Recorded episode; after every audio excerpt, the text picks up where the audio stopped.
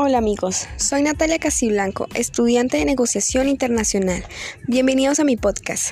Acabas de encontrar temas relacionados con transporte internacional. Te invito a que te quedes hasta el final.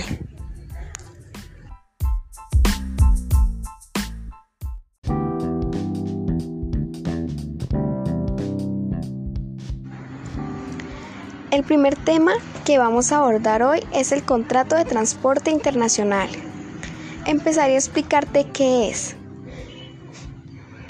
Como su nombre lo indica, es un documento por el cual una parte, que sería el remitente o vendedor, se obliga frente a la otra parte, que sería el cargador o transportista, por un precio acordado a trasladar de un país a otro una mercancía para ponerla a disposición del destinatario o comprador en el lugar y en las condiciones pactadas por las partes. Ahora que sabes qué es un contrato de transporte internacional, pasaré a explicarte qué agentes o elementos forman parte de un contrato de transporte. Cabe resaltar que en todo contrato de transporte existirán dos bloques. En el primer bloque encontramos los elementos nominativos o personales. Y en el segundo bloque encontramos los elementos objeto o reales. A continuación te explicaré cada bloque y los elementos o agentes que influyen en él. Primer bloque. Elementos nominativos o personales son las personas físicas o jurídicas que aparecen referidos en el contrato de transporte. A su vez a este bloque lo conforma el remitente, el transportista y el destinatario. A continuación te explicaré cada uno de ellos. El remitente es quien pone a disposición del transportador la mercancía que desea enviar al destinatario. El transportista es quien se encarga de realizar el traslado o transporte del remitente al destinatario. El destinatario es quien aparece en el contrato de transporte como receptor de la mercancía enviada por el remitente y transportada por el transportista. Y aquí concluye nuestro primer bloque. Segundo bloque. Elementos, objeto o reales. Constituyen la última razón por la cual se realiza el contrato de transporte. A su vez, a este bloque lo conforma la mercancía a transportar y el precio. A continuación te explicaré cada uno de ellos. La mercancía a transportar es literalmente aquel o aquellos objetos tangibles que se envían del remitente al destinatario. El precio es el valor económico reflejado claramente en el contrato por realizar el traslado de la mercancía del remitente al destinatario. Este precio puede ser pagado en el momento en el que se realiza la carga de la mercancía en el vehículo de transporte o puede ser pagado al llegar la mercancía al destinatario. Aquí termina el primer tema de nuestro podcast. Espero que te haya gustado y hayas aprendido que es un contrato de transporte internacional y los elementos que forman parte de este. Nuestro segundo tema es los factores que se deben tener en cuenta para negociar un flete. Para proseguir con nuestro segundo tema, te pondré en contexto del significado de flete. El flete se refiere al precio que tiene el transporte de una mercancía desde el punto de origen hasta el punto de destino. A continuación, los factores que se deben tener en cuenta para negociar un flete. Primero, volumen. Segundo, tiempo. Tercero, disponibilidad. Cuarto, itinerario. Quinto, la frecuencia de viaje. Sexto, el trayecto. Séptimo, el transporte. Hablaremos del más indispensable, el transporte.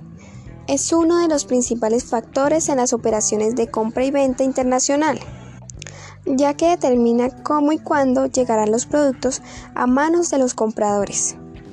Una vez se definan los incoterms, el responsable de cotizar el transporte debe cotizar los fletes, ya que el éxito de una negociación de fletes radica en el conocimiento previo de tantas referencias para el mercado internacional. De tal manera que a la hora de hacer la negociación, el que contrate el servicio tenga puntos de comparación dentro de estos factores.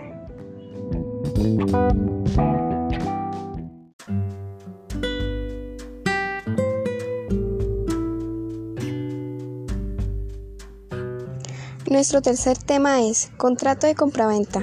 Aquí te explicaré qué es un contrato de compraventa y cuál es el proceso que se debe realizar para llevar a cabo un contrato de compraventa.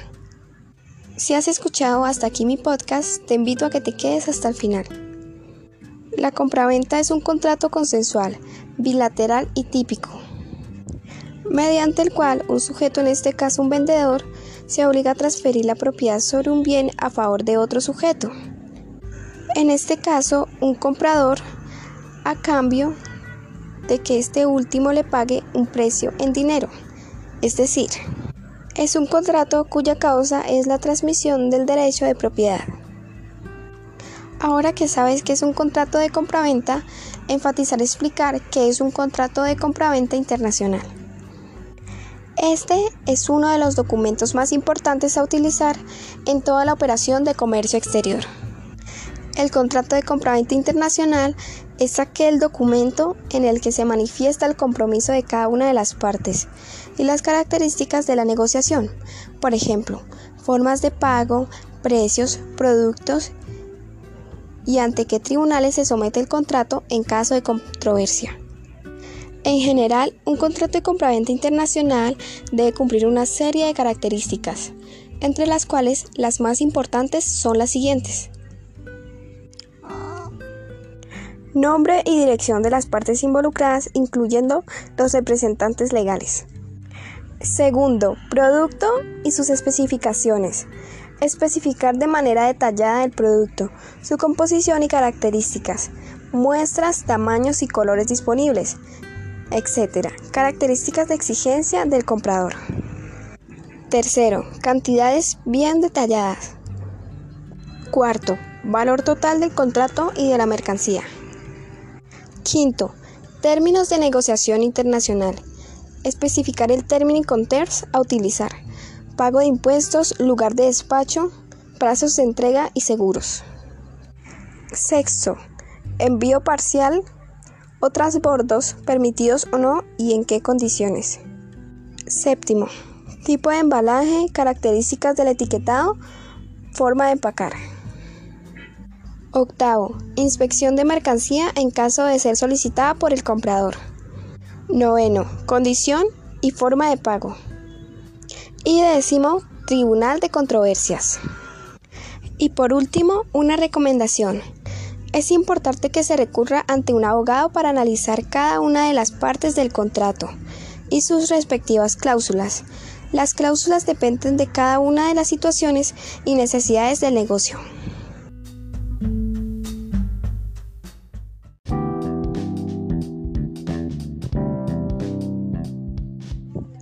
Espero que hasta este punto te haya gustado y hayas entendido mi podcast sobre transporte internacional. Nuestro cuarto tema a tratar es documentos de transporte internacional más utilizados.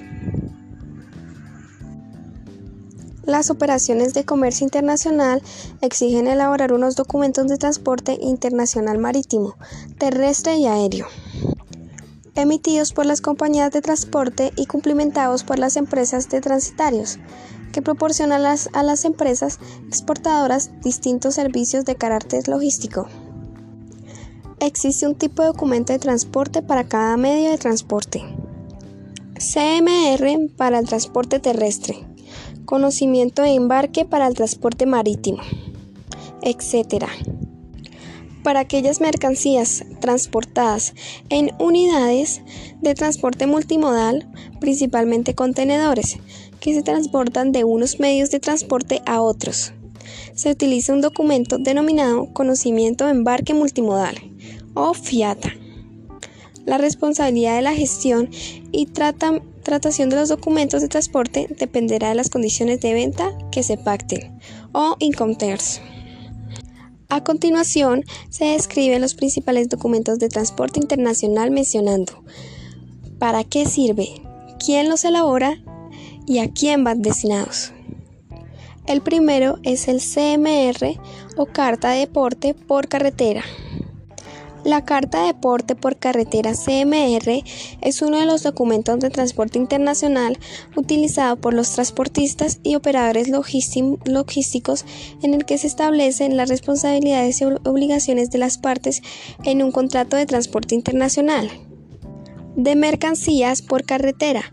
Habitualmente es el conductor del camión el que completa el formulario pero el expedidor, es decir, el exportador, es responsable de la exactitud de la información y deberá firmar el documento cuando se recogen las mercancías. El destinatario también firmará el documento de entrega, que es esencial para que la compañía de transportes confirme la entrega de la mercancía y justifique el pago de sus servicios. La carta de porte por carretera CMR no es un título de propiedad y por lo tanto no es negociable. El segundo es el conocimiento de embarque.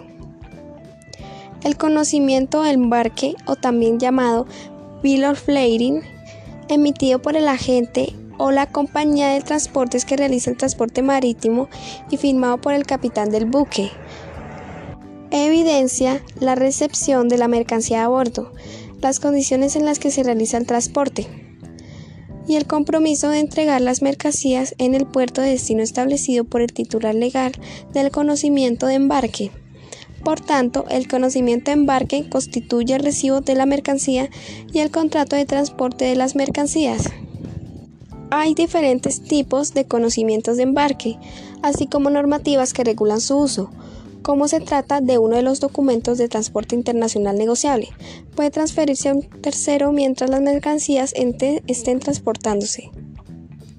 El tercero es la Carta de Aporte Aéreo AWB.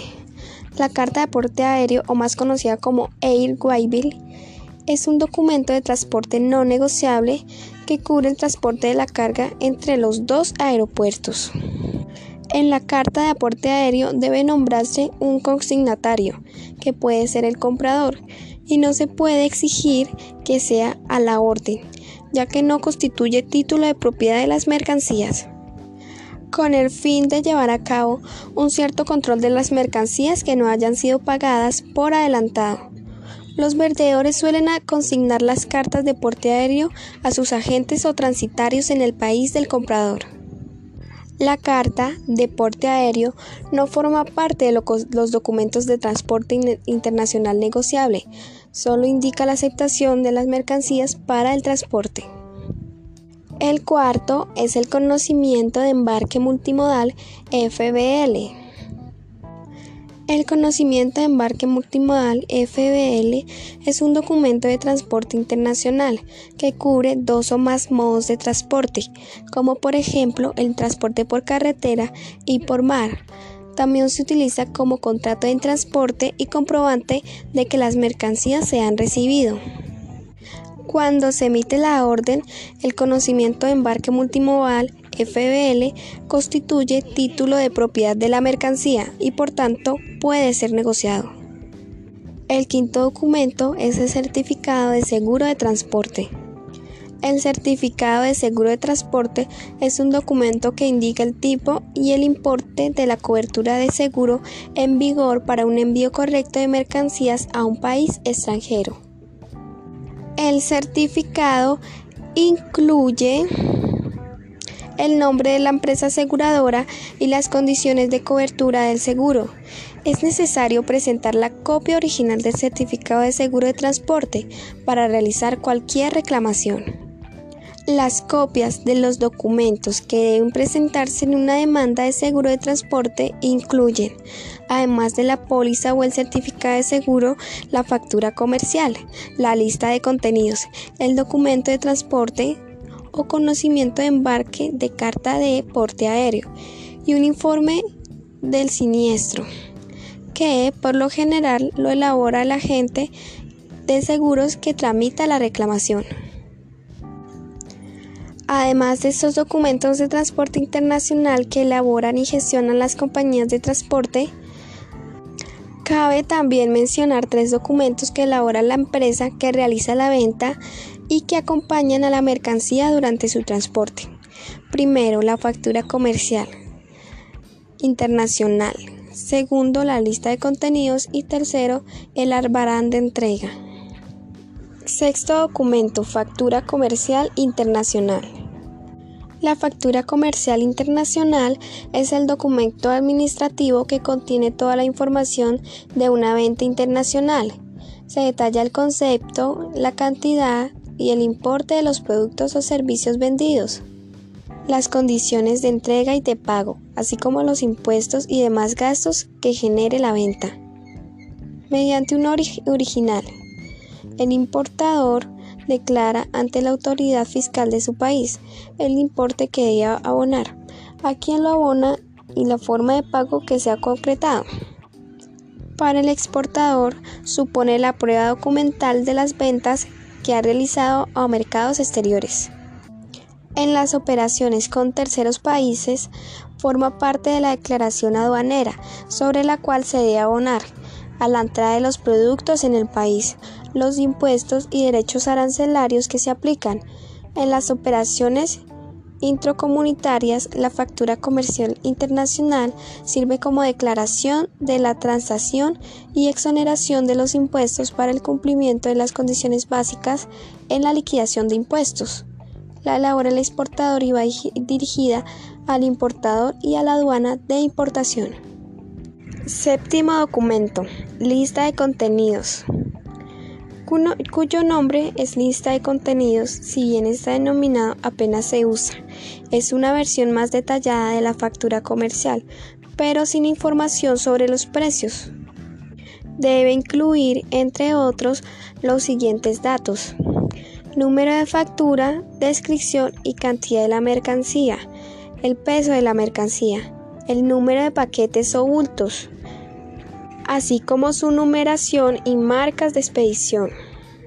Una copia de la lista de contenidos se incluye en la propia expedición de las mercancías y otra copia se envía directamente al destinatario para ayudar en el control de la expedición cuando se reciben las mercancías. Lo elabora el exportador y va dirigido al importador, al transportista y a las aduanas de exportación e importación. Y el octavo y último documento es el albarán de entrega. El albarán de entrega, también conocido como nota de entrega, es un documento que acredita la entrega de una mercancía al comprador, que debe firmarlo para dejar constancia de que la mercancía se ha entregado correctamente. El uso del albarán de entrega no es obligatorio, si bien es un comercio exterior, es muy habitual sobre todo cuando el exportador entrega las mercancías en el país del vendedor y necesita un documento que pruebe la entrega. Entre los documentos de transporte internacional, el albarán de entrega tiene una doble función para el exportador. Justifica la salida de los productos de su almacén y acredita la entrega de los mismos al importador, por lo que es importante que le pida al transportista el ejemplar que ha firmado al importador. A este le sirve para comprobar que las mercancías que han recibido coinciden con las que figuran en la orden de pedido en el contrato. Para la empresa transportista es el documento que prueba de la entrega de la mercancía.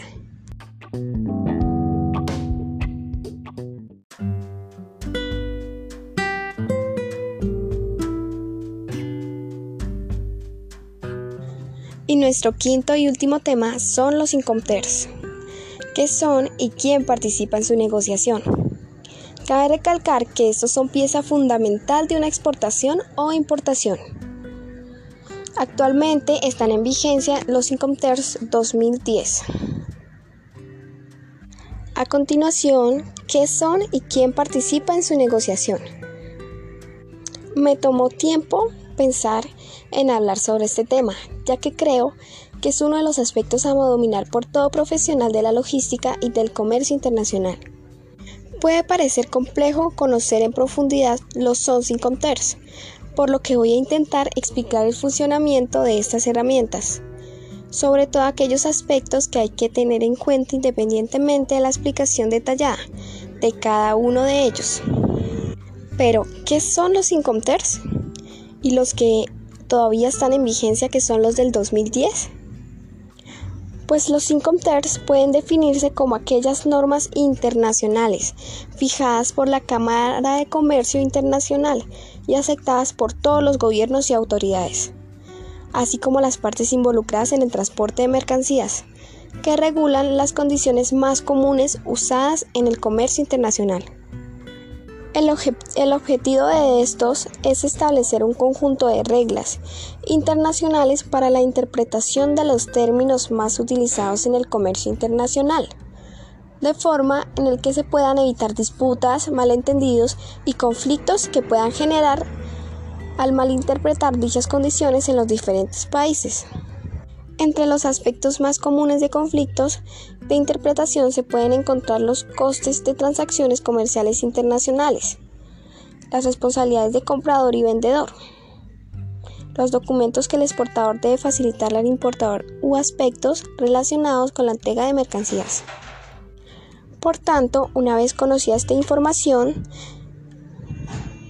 te diré los 11 Incomters 2010. Cabe resaltar que cada Incomters tiene siglas en mayúscula, ya sea que te puedan venir las siglas en mayúscula o el otro significado. Entonces aquí te estaré diciendo los dos significados, solo que la otra es una abreviación de siglas en mayúscula. El primer Icomters es EXWO, más conocido como en fábrica. El segundo es FCA, o más conocido como franco transportista. El tercero es FAS, o más conocido como franco al costado del buque. El cuarto es FOB, o más conocido como franco a bordo. El quinto es CFR, o más conocido como coste y flete. El sexto es CIF, o más conocido como coste, seguro y flete. El otro es CPT, o más conocido como transporte pagado hasta. El octavo es CIP, o más conocido como transporte y seguro pagado hasta. El noveno es DTP, o más conocido como entregada derechos pagados. El décimo es DAT, o más conocido como entregada en terminal. El décimo primero es DAP, o más conocido como entregada en el lugar convenido. Pues bueno, estos fueron los 11 Incomters, sus siglas y qué significa cada uno o cómo se conoce. Bueno, ahora te voy a decir algunas reglas a tener en cuenta para la práctica de, para la práctica de un Incomter como tal.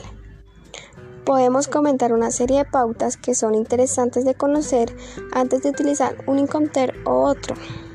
La primera pauta es, los Incomter se distinguen entre aquellos que pueden ser utilizados en cualquier medio de transporte o transporte multimodal y los que solo se pueden utilizar en transporte marítimo.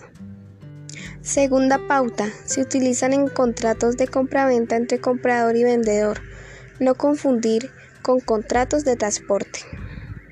Tercera pauta. Hay condiciones no contempladas en los Incomter y que quizás sea necesario especificar, como el lugar y fecha de entrega, quién efectúa la carga, los requisitos de transporte, etc. Cuarta pauta. Hay que tener presente que el CIF, el CFR, el CIP y el CPT todos estos anteriormente nombrados son Incomters, no son contratos de llegada, sino que son contratos de embarque. Esto significa que el lugar de transmisión del riesgo se sitúa en el país de salida. Quinta pauta. Las letras iniciales del Incoter nos indican dónde se produce la transmisión del riesgo. ex El vendedor cumple con todas sus obligaciones con la entrega de las mercancías en sus propias instalaciones fabriles. Si comienza por C o F, el riesgo se transmite en origen, en el lugar de carga. Por tanto, aunque el vendedor satisfaga el importe del flete, el riesgo se traspasa al comprador en el lugar de carga en origen. Si comienza por D, el vendedor asume el riesgo hasta que la mercancía llega a su destino. Sexta pauta. En la actualidad se utilizan los Incomter 2010 frente a los antiguos Incomter 2000. No obstante, en los Incomter 2000 pueden seguir utilizándose si las partes del contrato de compraventa así lo acuerdan. Finalizando este tema, te explicaré cómo funcionan los Incomters como herramientas de negociación. Los Incomters, además de indicarnos los términos y condiciones de la entrega de la mercancía, son importantes herramientas de negociación internacional y en muchas ocasiones pueden servir para confirmar una operación o un acuerdo comercial a largo plazo, por lo que no hay que subestimar su utilidad. Espero hayas entendido mi explicación sobre lo involucrado con transporte internacional. Si eres estudiante, te aconsejo que sigas el camino de la excelencia y no te rindas. Y si eres educador o instructor, te doy gracias por encargarte del crecimiento de cientos de personas cada día. Gracias por escucharme. Soy Natalia Castiblanco orgullosamente estudiante de negociación internacional del SENA. Que tengas un lindo día.